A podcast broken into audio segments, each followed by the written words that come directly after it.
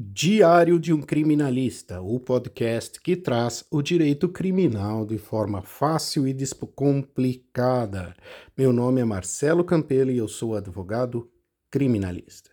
Hoje trataremos do crime de concussão, o crime previsto no artigo 316 do Código Penal. A redação do artigo é a seguinte: exigir para si ou para outrem, direta ou indiretamente, ainda que fora da função ou antes de assumi-la, mas em razão desta, vantagem indevida. Pena de reclusão de dois anos a 12 anos em multa. O grande Nelson Hungria entendia que o crime de concussão seria o crime de extorsão praticado pelo funcionário público. No Brasil, tiveram dois casos muito famosos de concussão: o Mensalão e a Lava Jato. Para o ministro Joaquim Barbosa, que estava no STF, para a configuração do crime de concussão previsto no artigo 316 do CP, é necessário que a vantagem devida seja exigida em razão da função pública do agente.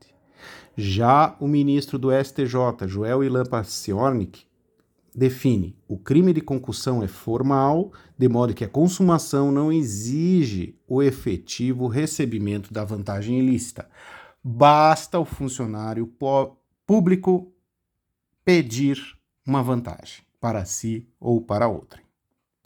Agora vamos analisar algumas jurisprudências recentes do nosso judiciário brasileiro. Primeira jurisprudência interessantíssima publicada pelo Tribunal de Justiça de São Paulo foi que um juiz de primeiro grau condenou um síndico por abuso de confiança num crime de furto, em razão do exercício da função de síndico. O Tribunal de Justiça entendeu que não.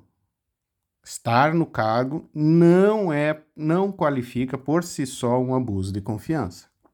Outro caso interessante, julgado pelo Tribunal de Justiça de São Paulo na sua 14ª Câmara Criminal, foi a absolvição de um acusado, acusado por tráfico, e este agente só estava na casa, hospedado.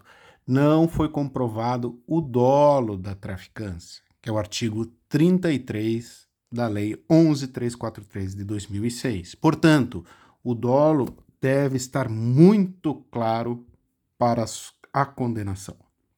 Outra jurisprudência interessante do mesmo tribunal é que um desembargador suspendeu o prazo para apresentação da defesa preliminar logo que o cartório não tinha dado acesso ao defensor a todas as provas. Pergunta-se como ele iria fazer a defesa se ele não tinha acesso a todas as provas.